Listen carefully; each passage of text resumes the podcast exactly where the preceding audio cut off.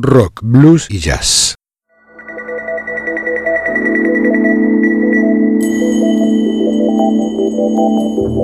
Desde algún rincón de una galaxia lejana llega una señal, una conexión inesperada con el futuro, una puerta sin picaporte, una travesía sin mapas ni brújulas.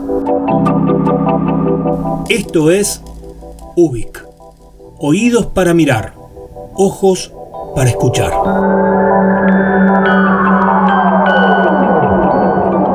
Soy Luis María Palacios y estamos en Ubik, un programa de radio donde nos dejamos llevar por los laberintos con la convicción de estar creando nuestra propia salida. Porque es lunes y son las 22 horas, en el Señor Vivachi Radio Online comienza Ubik, lo que fue y será.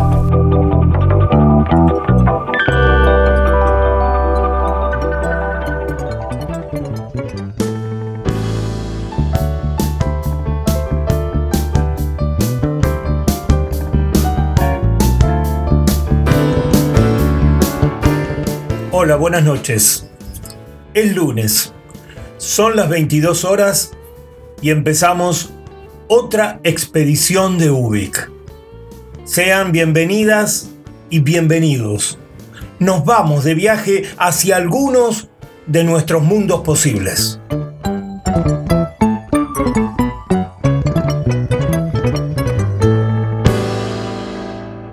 Hoy vamos a comenzar nuestra travesía habitual con una pócima cultural. Les propongo fusionar un poco de filosofía con música. En este caso, es un concepto un tanto difícil de explicar desde lo filosófico, pero que encuentra una mejor manera de expresarse a través de la letra de una canción. Veamos, por un lado tenemos a Carl Gustav Jung, el gran pionero de la psicología profunda, quien desarrolló la idea de la sincronicidad, es decir, las casualidades no existen y a veces nos ocurren cosas que aparentemente no tienen nada que ver con las decisiones y con las acciones que hemos tomado, y sin embargo nos envían un mensaje sobre nosotros mismos y sobre nuestra manera de vivir. Por ejemplo, tener un problema personal íntimo y sin elegir encontrarnos con una lectura o un comentario hecho por un extraño que trata justamente de ese problema y que nos lleva a reflexionar diferente. O si no, por ejemplo, cuando pensamos en alguien que hace mucho tiempo que no vemos y de repente encontramos que un extraño lo menciona, o recibimos un mensaje, o nos encontramos con esa persona en la calle.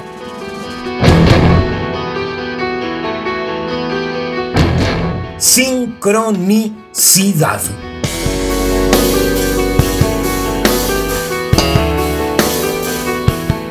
Con un soplo, con un flujo lo sabrás. Sincronicidad. Un trance del sueño, un baile de ensueño, un romance compartido. Sincronicidad. Un principio de conexión vinculado a lo invisible, casi imperceptible algo inexpresable, ciencia insusceptible, lógica tan inflexible, conectada causalmente. Sin embargo, nada es invencible. Si compartimos esta pesadilla, entonces podemos soñar. Si actúas como pensás, el enlace que falta. Te conocemos, ellos me conocen, extrasensorial. Una caída de estrellas, una llamada telefónica, se une a todos. Es tan profundo, tan ancho tu interior. Efecto sin causa. Leyes subatómicas. Pausa científica. Sincronicidad.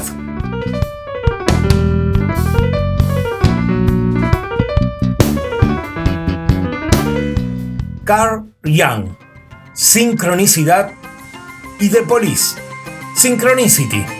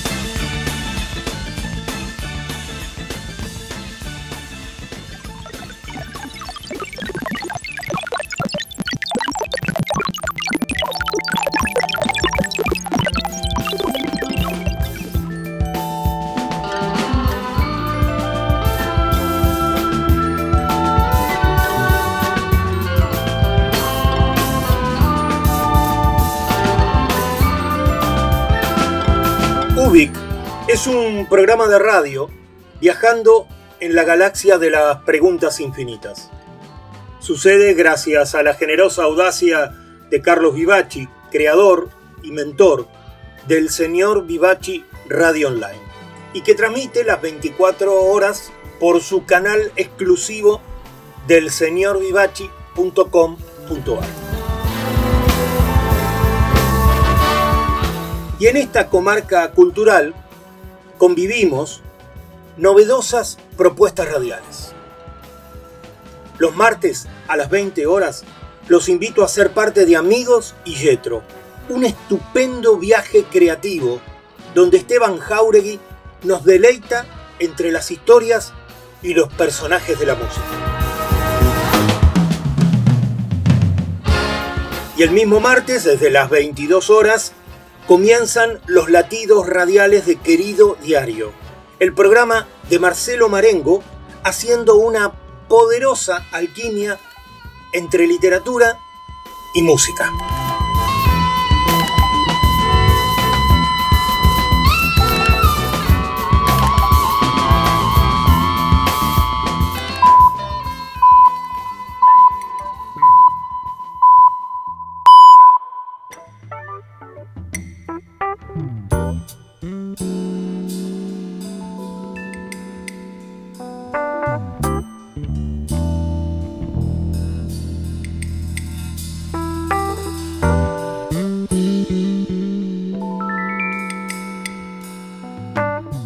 Al anochecer, cuando deja de nevar, nuestras casas se levantan muy por encima de la tierra, en el silencioso espacio al que ni el ladrido de un perro ni el grito de un pájaro llegan. Somos como los antiguos marineros. Nuestros cuerpos son el océano y el silencio es el bote el bote que Dios nos ha dado para nuestro largo y desconocido viaje.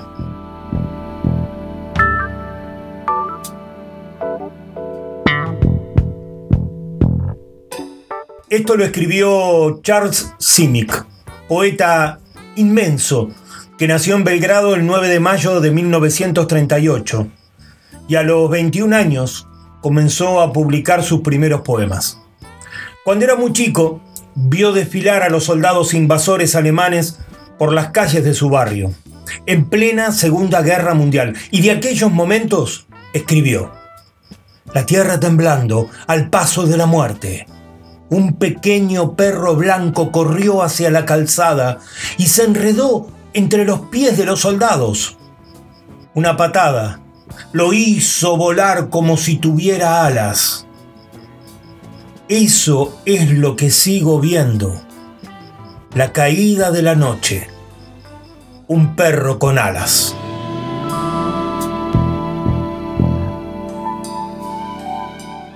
En 1959 viaja a Estados Unidos junto a su madre y en Nueva York se encuentra 10 años después con su padre. Juntos comienzan a ser habitués de los clubes de jazz. Él mismo cuenta el libro que cambió radicalmente su concepción de cómo hacer poesía fue una antología de poetas latinoamericanos contemporáneos que compró en la calle 8 de la ciudad de Nueva York, publicada en 1942 y donde pudo descubrir a Jorge Luis Borges, a Pablo Neruda, a Drummond de Andrade, a Vicente Huidobro, a César Vallejo, a Octavio Paz, como una auténtica revelación poética imprevista. Charles Simic, el charlatán de las metáforas.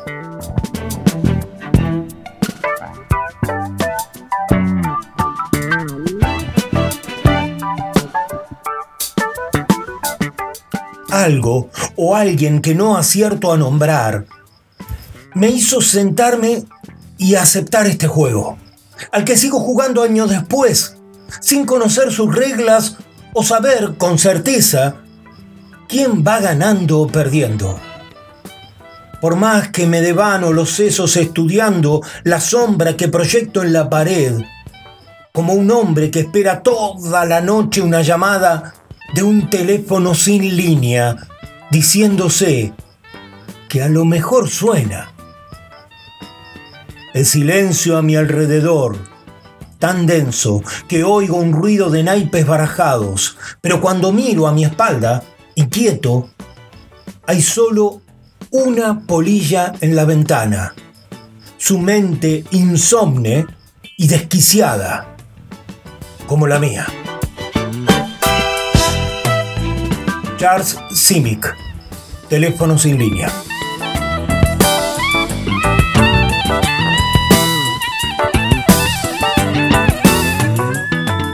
Muchachito ciego con un letrero de papel prendido en su pecho.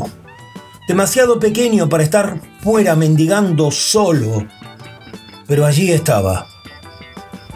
Este extraño siglo con sus matanzas de inocentes, su vuelo a la luna y ahora el aguardándome en una ciudad extraña, en una calle donde me perdí. Al oírme aproximar, se sacó un juguete de goma de la boca, como para decir algo, pero no lo hizo. Era una cabeza, la, cabeza de un muñeco muy mordisqueado. La levantó para que la viera. Los dos sonrieron con una mueca. Escena callejera de Charles Civic.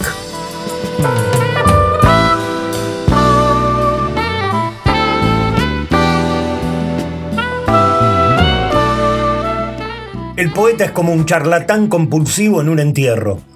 La gente le da codazos y le ordena callar, él se disculpa, reconoce que sí, que no es el sitio adecuado, etcétera, etcétera, pero es incapaz de cerrar el pico. Soy un presidiario de todos los jardines del Edén, de todas las utopías concebibles. La experiencia intensa elude el lenguaje. El lenguaje es la caída de la conciencia y el temor reverente de ser. Ser poeta es sentirse un poco como un monociclista en un desierto, un mago pornográfico actuando en un rincón de la iglesia durante la misa, una drag queen asistiendo a clases nocturnas y lanzando besitos al profesor.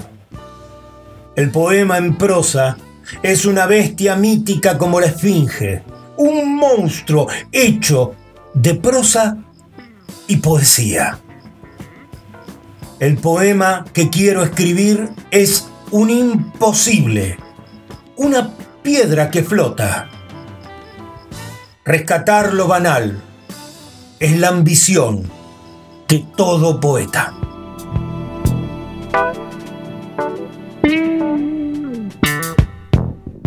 Gracias. Millones de poéticas gracias. Charles Cynic.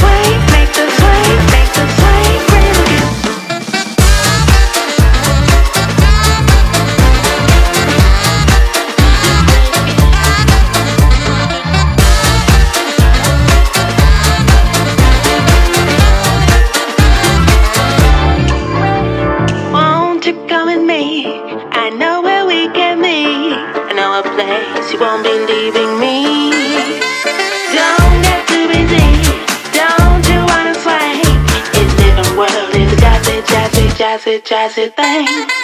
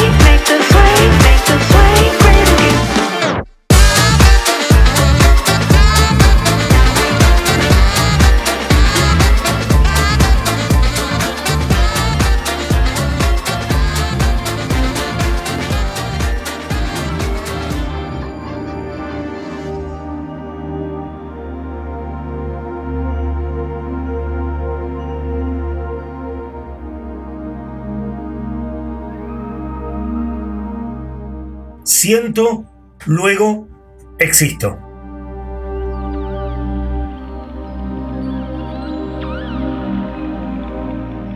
Adrián es nuestro invitado de hoy. Cuando terminó la escuela secundaria, él quería estudiar química en la universidad.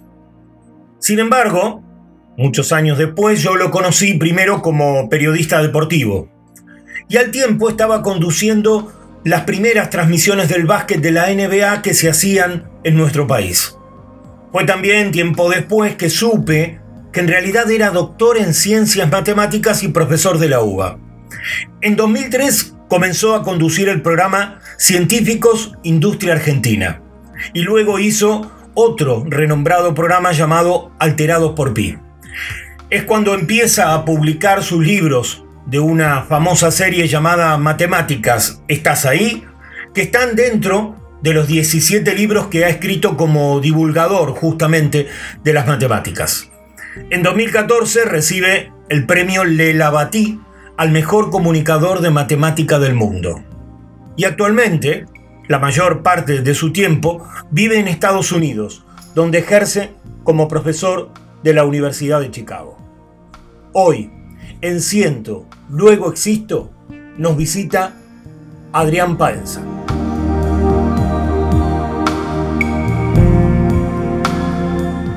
Si uno parara una persona por la calle y le dice, dígame, ¿qué hace un matemático? ¿A qué se dedica un doctor en matemática? Entonces, hace cuentas. Muy rápido. Cuentas muy grandes, señor. Digamos, yo los he visto. No, mi hijo, no. Um, Digamos, hay una, hay una percepción como que los matemáticos hacemos algo que no hacemos. Que no somos buenos, ni si yo, yo no hago, no sé, aparte sería un idiota en hacer cuentas si está en la computadora, si está en la calculadora. ¿Para qué voy a hacer esas cuentas? Y fíjense que en otra época, cuando yo, yo aparezco viejo, soy, tengo 65 años, pero no 400, ¿no? Entonces, cuando, cuando yo nací no había televisión, pero lo que yo escuchaba de chico es que mi viejo me contaba que los sabios eran las personas que sabían muchas cosas, y de muchas cosas. Y yo siempre los imaginaba tipos de, qué sé yo, en otra estratosfera, para mí una cosa, ¿qué, qué es lo que sabrían esos tipos? Pero eso nos llevó a todos a una cultura enciclopedista. Es mejor, entre comillas, la persona que sabe más, ¿Qué quiere decir saber más? Si yo hoy, ¿qué es lo que hay que saber? Lo pongo en Google. Lo que hay que tener es creatividad. Lo que deberíamos excluir de las escuelas es la palabra no. La palabra, esa cosa que ponen en rojo, está mal. ¿Qué, qué es lo que está mal? ¿En matemática está mal? Los científicos nunca publican los errores. No publican lo que salió mal. Aparece publicado el final, la estación final y todas las estaciones intermedias. Pero ¿saben cuál es el problema? Que la sociedad está todo el tiempo buscando a la persona que llega primero, a la que corre más rápido, a la que salta más alto, al que es mejor. ¿Quién es mejor? Y el que sale segundo, quinto, decimonoveno, 143, que somos todos fracasados. No podemos legislar para un grupo pequeño de personas. Estamos buscando al niño prodigio. ¿Qué niño prodigio? Niño privilegiado. Nosotros necesitamos en alguna parte ser generosos en distribuir el conocimiento, en socializarlo. Si alguien sabe algo, lo tiene que compartir. Y nosotros en alguna parte rompamos el mito de que aquel que hace algo es mejor que el que no lo hizo. No es ni mejor ni peor. Aprendamos todos de todos. Entonces la matemática ofrece, además, miren, tiene una rama la matemática que se llama teoría de juegos. Un niño quiere jugar, quiere seguir jugando en su vida y los adultos también. Es más, de hecho, de esto se trataba cuando yo hablaba recién de cómo dividir una torta. Esa forma parte de la teoría de juegos. Tratar de entender el comportamiento humano. Yo podría mostrarles a ustedes cómo en, en la ¿Cómo podríamos demostrar que en la capital federal hay dos personas que tienen el mismo número de pelos en la cabeza? Otra vez, ven, la palabra cabeza, sí, pero pelo ya me complica. Y excluyamos a los pelados, porque esos tendrían cero pelos. ¿Cómo se podría, miren cómo la matemática puede venir en, socorro de esta pregunta? ¿Cómo se puede demostrar que dos personas en la capital federal, por lo menos, tienen el mismo número de pelos? ¿Cómo se puede hacer? Yo les voy a dar la respuesta. ¿Tienen alguna idea de cuántos pelos tiene una persona en la cabeza, más o menos? Si uno estirara el cuero cabelludo, no lo intenten en la casa hoy, ¿eh? no me refería a eso. Pero si uno lo lograra, aparecerían una persona que tiene 200 mil pelos, es un tipo que le salen pelo por todos lados. ¿no? O sea, uno tiene menos de 200 mil pelos.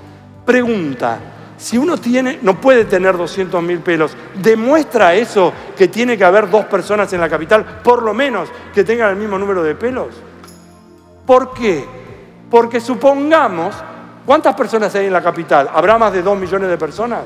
Si todos tuvieran número de pelos distintos, habría gente que llevaría los pelos así, porque tendría que haber alguno con 2 millones de pelos. Sería una, no quiero decir lo que sería. Entonces, inexorablemente tienen que repetirse. La matemática dice, seguí buscando porque los vas a encontrar. No dice cuáles son, pero dice que los hay.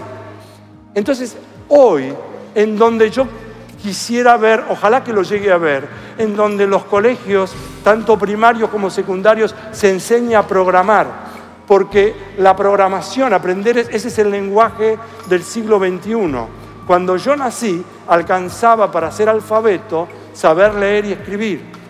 Hoy, saber leer y escribir es lo mínimo a lo cual uno puede aspirar, pero uno tiene por lo menos que tener otro idioma para comunicarse y el lenguaje de la programación, porque si no a uno le enseñan a jugar un videojuego y no le permiten a uno hacer algo para modificarlo. Y yo querría saber leer, pero también quiero saber escribir. Y eso lo permite la programación. Entonces, de alguna manera, ustedes que son la gente joven, necesitan impulsar eso, quitarle esto de aprender a decir no sé. ¿Qué problema hay en decir no sé? No entiendo. Dígamelo de nuevo. ¿Y? Y si no lo entendió, ¿qué problema hay? ¿Qué garantía hay de que el que lo entendió es mejor? Aprendamos a decir no sé. Eso es lo que nos pasa con la matemática. Necesitamos exhibirla para que alguien la vea. Necesitamos romper con la percepción de esto. No, yo para mí la matemática no, no tengo nada que ver, yo soy un burro para esto. Digamos, mi hijo vio, sabe la tabla del 15. Bueno, en todo caso, a lo que los invito a todos ustedes es a lo siguiente. Tener en cuenta que la valoración pasa por la creatividad, por aprender a resolver problemas. En el colegio muchas veces nos enseñan Primero a resolver un problema que uno no tiene y después lo mandan a la casa para que uno trate de resolverlo. En la vida viene al revés. Primero uno tiene un problema y después busca la solución. No tener la solución primero para problemas que uno no tiene.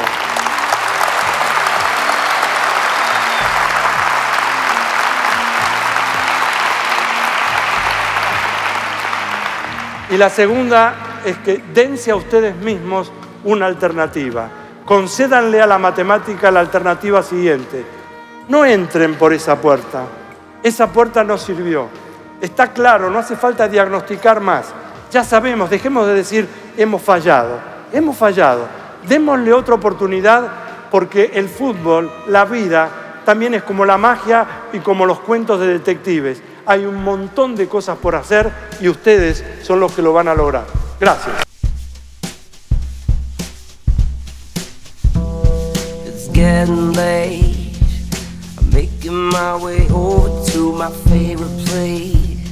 I gotta get my body moving, shake the stress away. I wasn't looking for nobody when you look my way. Possible candidate, yeah. Who knew that you'd be up in here looking like you do? You're making staying over here impossible. Baby, I'ma say your art is incredible. If you don't have to go, Do you know what you started? I just came here to party. Now we're rocking on the dance floor, acting naughty.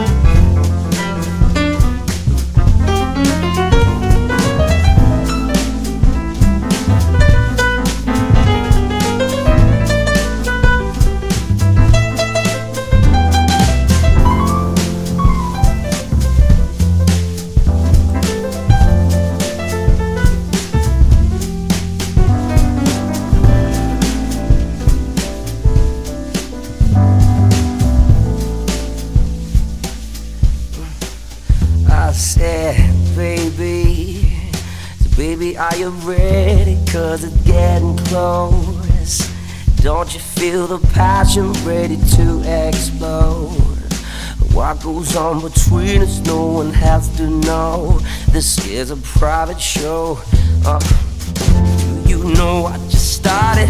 I just came here to party. Now we're rocking on the dance floor, acting naughty. Your hands around my waist, just let the music play. We're hand in hand,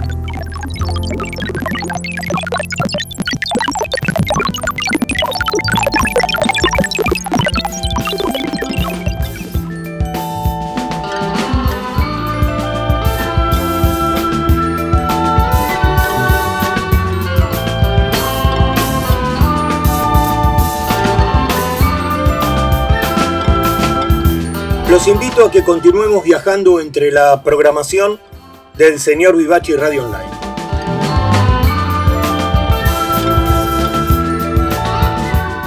Cuando llega el miércoles a las 20 horas, ocurre Nuevos Aires.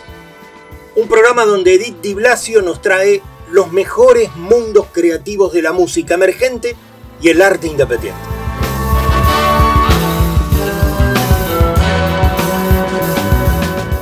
Rato después, a las 22 horas, llega el programa que le dio inicio a todo este loco proyecto cultural.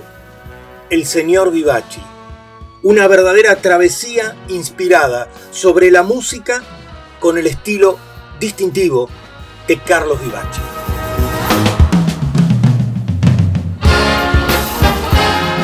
Todos los días, las 24 horas, te esperamos en el Señor Vivachi Radio Online.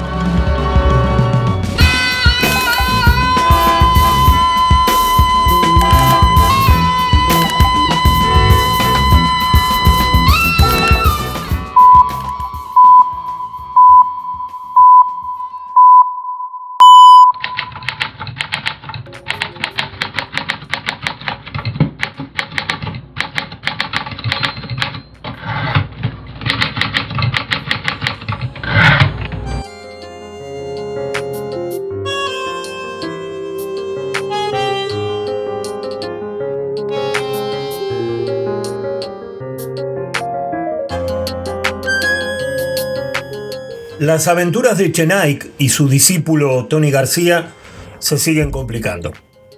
El inspector Macías lo sacó de la comisaría de la Boca sabiendo que la versión sobre lo sucedido en el Forexport, el secuestro posterior y la muerte de la Chola Benítez no está nada claro. Hay mucho más por investigar o por ocultar. Claro que esto de ser detectives no es un juego, y es más difícil de lo que ellos mismos imaginaban.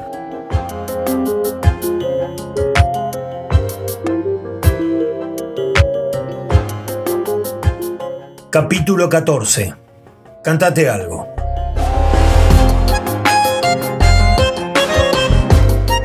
Cuando Chenaik salió de la central de policía, la tarde clara y soleada no parecía parte del incómodo febrero. El veterano sintió ganas de celebrar algo, que fuese su cumpleaños, por ejemplo, pero no. Daba lástima desaprovechar tanto cielo celeste y limpio, regalar el aire a la desgracia o a los malos entendidos.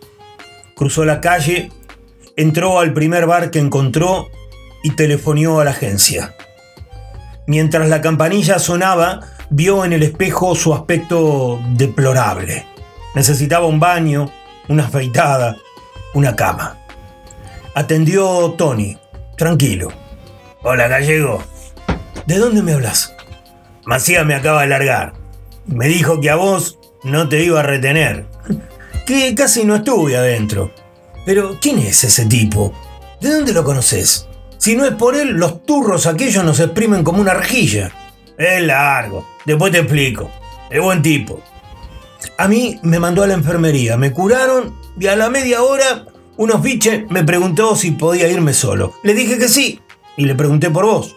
No sabía nada. Rajé igual antes de que se arrepintiera. Estuvo bien, Macías. No quiso apretarnos por separado para ver si nos contradecíamos. ¿Vos qué le dijiste? Echenike se entretuvo observando un Falcon detenido enfrente. El que estaba al volante lo miraba también. ¿Me oís? insistió Tony. Sí, sí, sí. ¿Cómo anda la gamba? Bien, exageré un poco nomás. ¿Qué le contaste a Macías? Eh, le dije que Dugan era marcial y que me había llamado. Me prometió guardarse el dato y no usarlo en la investigación hasta que se clarifique algo más. Era lo menos que podía decirle, si no, no salía más. Claro, sí, obvio. ¿Vení para acá? En eh, media hora estoy ahí. Hay que averiguar todo lo que se pueda sobre Chola Benítez y conseguir localizar a alguno de los que estaban la otra noche. Los peces gordos, no, no los otros. Encárgate de revisar el archivo y llama a Willy Raffetto. Y a Robledo, de parte mía. Con cuidado, ¿eh? No deschavar demasiado. Ellos te pueden dar algunas puntas. Conocen el ambiente. Hubo una pausa del otro lado. Demasiado larga.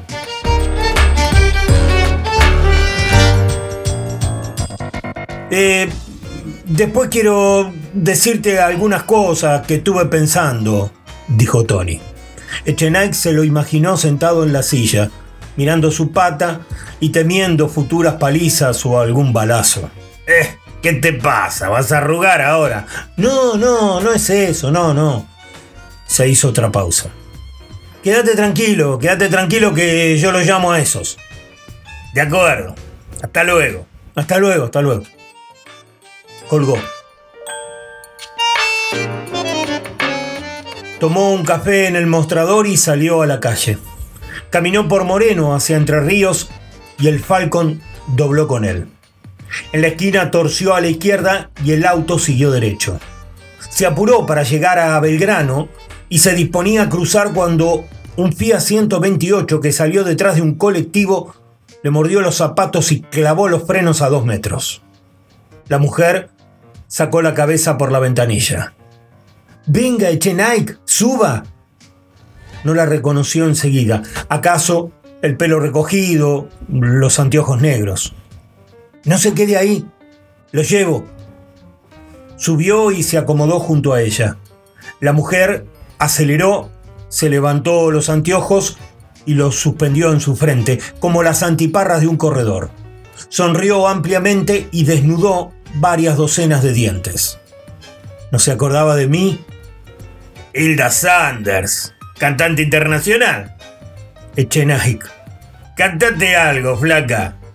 La flaca agradeció el chistecito con una levísima reverencia de su barbilla y canturrió algo así como feeling.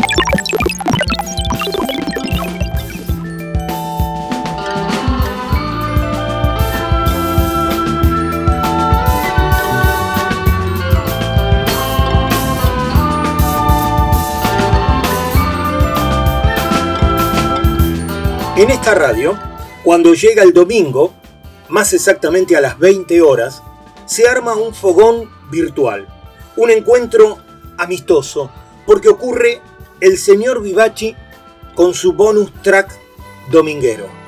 Ahí vas a encontrar música, historias y a los oyentes aportando nuevos sentidos radiales.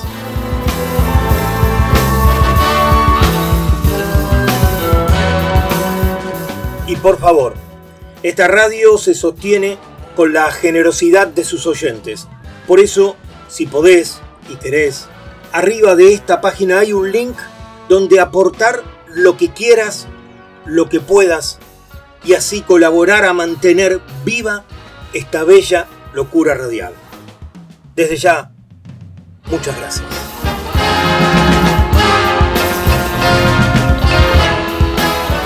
No importa en qué día, no importa qué hora, siempre que vos quieras, elegí el Señor Vivachi Radio Online, porque vas a encontrar una radio sintonizada con las emociones.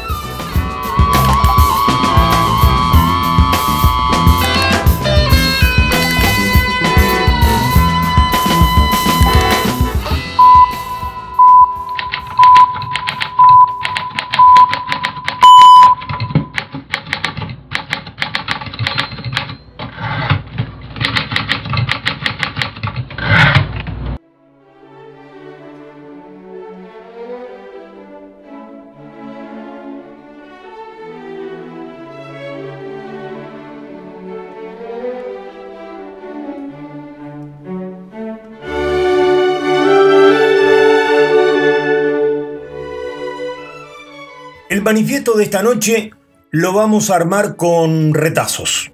Notas, dibujos, esquemas, escritos en papeles sueltos.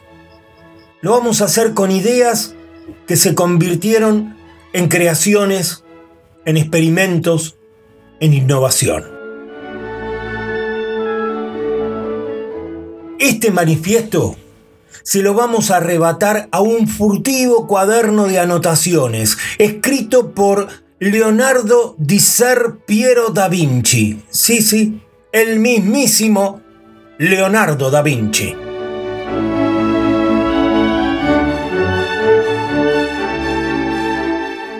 Leonardo da Vinci nació el 15 de abril de 1452 en Vinci, Florencia, Italia. Provenía de una familia noble italiana, su padre, quien no le aceptó como hijo legítimo, Piero da Vinci, fue embajador de la República de Florencia, en cambio, su madre, provenía de una familia de campesinos de la Toscana.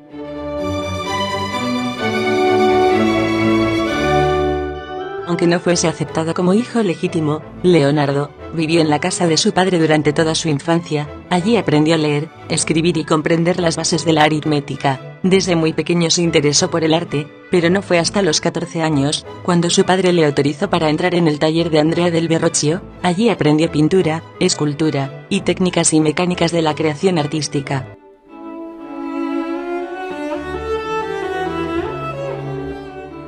Poco a poco, el aprendiz fue superando al maestro, Leonardo, ayudaba a Verrocchio en algunos de sus cuadros, y en todos, las obras de Leonardo siempre resaltaban más. Más tarde en el taller de Antonio Pallaiguelo, se inició en los estudios de la anatomía, y en el conocimiento del latín y el griego. A sus 30 años, Leonardo decidió abandonar Florencia y trasladarse a Milán, donde fue ingeniero durante 17 años, de Ludovico Sforza. Allí investigó sobre la hidráulica, la mecánica y la arquitectura, sin dejar de lado la pintura y la escultura. En 1491, Luca Pacielli, matemático y fraile franciscano, amigo de Leonardo, publicó su ilustración de la Divina Proporción, basada en el canon clásico griego de la belleza.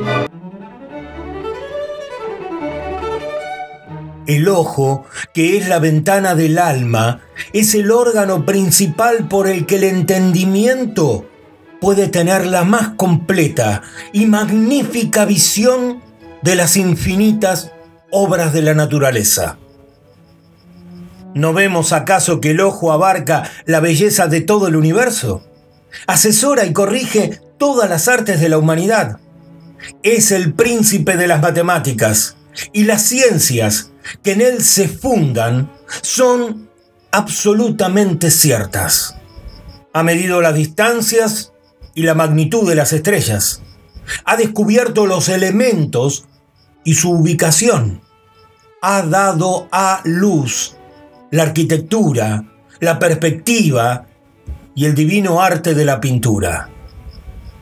El ojo es la ventana del cuerpo a través del cual descubre su camino y disfruta de la belleza del mundo.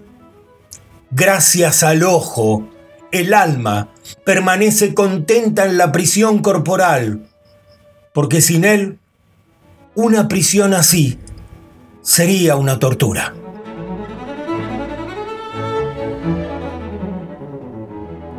En 1490, Leonardo formó su propia escuela de arte en un pequeño taller de Milán. Poco a poco en la escuela se va formando un gran grupo de fieles aprendices, mientras, Leonardo seguía con sus obras, entre 1495 y 1498, pintó La Última Cena, una pintura al fresco, que se encuentra en el convento de Santa María delle Grazie, en Milán. Entre 1499 y 1500, también pintó Santa Ana la Virgen y el Niño y San Juanito, cuadro que plasma a María con su madre, Ana, abuela de Jesucristo y San Juan Bautista. En 1499, la ciudad de Milán es tomada por Luis XII de Francia, por lo que Ludovico Sforza es destituido y huye a Alemania. Leonardo, queda a cargo de Luis de Luxemburgo, poco tiempo después regresa Ludovico Sforza, pero esta vez Leonardo no se puso a su cargo, sino que huyó a Venecia con Luca Pacioli. Allí, en Venecia, contrataron a Leonardo como ingeniero militar. Con este cargo pudo centrarse en la investigación de nuevos proyectos, entre ellos el submarino, el cual propuso al gobierno pero nunca fue utilizado. Durante 1500 y 1501,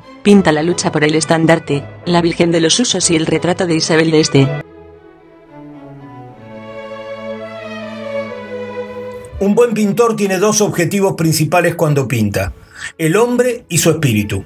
El primero es fácil, el segundo es más complicado, porque tiene que representarlo por medio de movimientos corporales. El conocimiento de estos hay que adquirirlo observando al mundo, porque sus movimientos son más naturales que los de cualquier otra persona normal. En pintura, los gestos de las figuras son siempre expresión del deseo de sus mentes. Toda acción tiene que expresarse necesariamente en movimientos. Conocer y querer son dos operaciones del espíritu humano. Asimismo, el discernir, juzgar y reflexionar.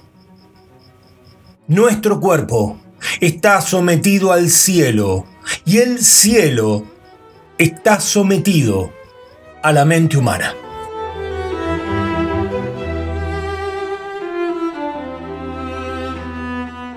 Más tarde, en 1502, fue nombrado capitán e ingeniero general de la familia Borgia, y en 1503 se traslada a Florencia de nuevo, para ejercer de arquitecto e ingeniero hidráulico, mientras, pintó Leda y el cisne, pero esta gran obra fue eclipsada por el retrato de la Mona Lisa, que desde el momento en el que se mostró al público hasta el día de hoy, ha sido una de las obras más conocidas de la historia. En este cuadro, Leonardo creó la técnica del esfumato, pero lo más característico de la obra es la enigmática sonrisa, que no muestra un sentimiento concreto. En 1506, Leonardo regresa a Milán, donde su pasión por la anatomía humana y el vuelo de los pájaros incrementa, y de ello, crea un nuevo proyecto, con el que pensaba que las personas podrían volar, al igual que las aves. Sus bocetos eran muy parecidos a los del helicóptero moderno. En 1513, se marchó a Roma, donde trabajó la hidráulica, para la familia Medici. Durante este periodo pintó su autorretrato más conocido, Autoritratto. En 1515, Francisco I, rey de Francia, reconquistó Milán. Era un gran admirador de Leonardo, así que en 1506 le propone trasladarse a Francia. Leonardo, al aceptar, se convirtió en el primer pintor, arquitecto y mecánico del rey, aunque fue más un miembro de la nobleza que un servidor. Mientras ejercía sus labores, pintó San Juan Bautista. En 1517, el brazo derecho de Leonardo se paralizó, pero esto no le impedía continuar con sus proyectos. Finalmente, el 2 de mayo de 1519, Leonardo da Vinci murió en Claux, Francia, a sus 67 años. Al no tener ni mujer ni hijos, su legado fue a parar a su discípulo Melzi, al que conocía desde que tenía 10 años. Y por último, como al parecer en aquella época los comportamientos eran un tanto caóticos, diríamos, vamos a compartir las conductas decorosas en la mesa que definiera el propio Leonardo da Vinci. Ningún invitado ha de sentarse sobre la mesa ni de espaldas a la mesa, ni sobre el regazo de cualquier otro invitado. Tampoco ha de poner la pierna sobre la mesa. No ha de tomar comida del plato de su vecino de mesa a menos que antes haya pedido su consentimiento. No ha de poner trozos de su propia comida de aspecto desagradable o a medio masticar sobre el plato de sus vecinos sin antes preguntárselo. No ha de enjugar su cuchillo en las vestiduras de su vecino de mesa. No ha de tomar la comida de la mesa y ponerla en su bolso para comerla más tarde. No ha de morder la fruta de la fuente de frutas y después retornar la fruta mordida a esa misma fuente. No ha de escupir frente a él ni tampoco de lado. No ha de pellizcar ni golpear a su propio vecino de mesa. No ha de poner el dedo en la nariz o en la oreja mientras está conversando. No ha de cantar, ni hacer discursos, ni vociferar improperios, ni tampoco proponer acertijos obscenos si se está sentado junto a una dama no ha de conspirar en la mesa, a menos que lo haga con mi señor. No ha de hacer insinuaciones impúdicas a los pajes de mi señor, ni juguetear con sus cuerpos. No ha de golpear a los sirvientes, a menos que sea en defensa propia. Y si tiene que vomitar, entonces debe abandonar la mesa.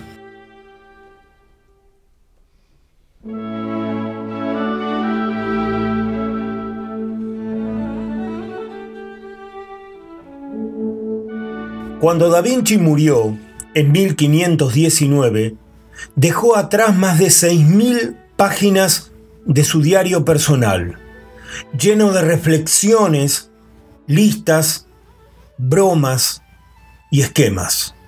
También detalló sus fuentes de inspiración, su deseo de fama duradera y sus angustias profundamente sentidas. Pintor, anatomista, arquitecto, paleontólogo, artista, botánico, científico, escritor, escultor, filósofo, ingeniero, inventor, músico, poeta y urbanista. Leonardo da Vinci. Quien no sobrepasa a su maestro es un pobre discípulo.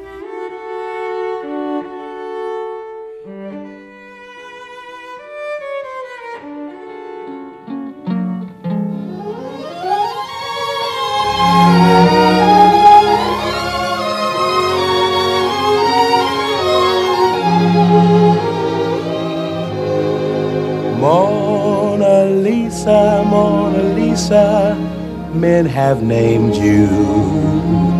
You're so like the lady with a mystic smile. Is it only cause you're lonely they have blamed you for that Mona Lisa strangeness in your smile? Do you smile to tempt a lover, Mona Lisa? Or is this your way to hide a broken heart?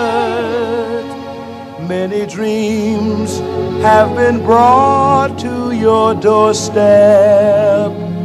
They just lie there and they die there. Are? Como en cada uno de nuestros viajes, la nave de Ubik se llena de música.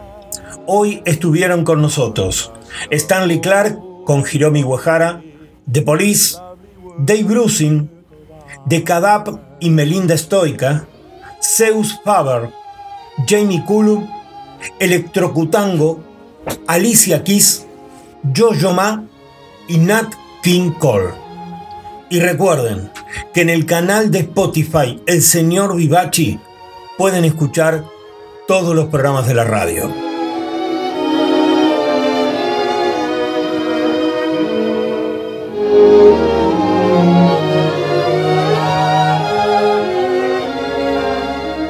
Ya no importa en qué época nos haya tocado vivir. La creatividad, la innovación y la constante iniciativa por hacer lo nuevo moviliza las transformaciones que las sociedades necesitan. Estamos en tiempos de profundos retos. Hace falta parir más de lo nuevo para superar estos cruciales desafíos. El potencial está a la vista. Nos queda sumar emoción y acción. Sentirnos capaces, ponernos de acuerdo y cambiar lo que se necesita cambiar. Buenas noches y buena vida. lovely.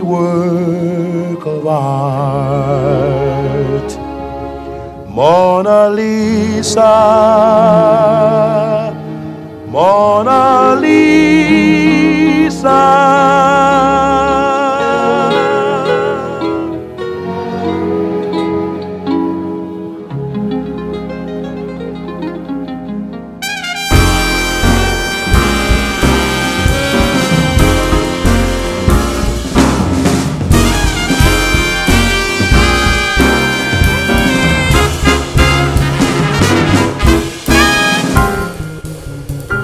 Llaman Ubik, pero Ubik no es mi nombre.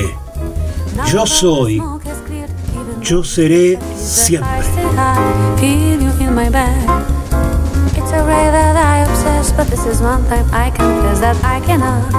Hasta acá hemos sido apenas un indicio perdido en el universo. Muchas gracias por estar ahí y viajar conmigo en este programa. Nos quedamos flotando en el aire hasta reencontrarnos en el próximo capítulo o navegando las redes. Y no te olvides, estás invitado a sumarte a cada programa de este oasis radial llamado El Señor Vivachi Radio Online.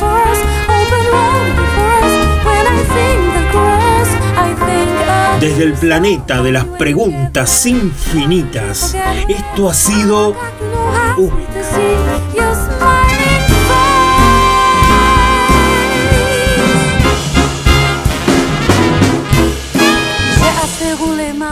Buena vida, cuídense y hasta la próxima. Lâche prise. Faire confiance en son destin, sans faire de trop grands calculs et puis sourire devant les surprises. Tout ce temps sublime, tu vois que Uy. bien de quoi Lo que fue y será. chérie. La vue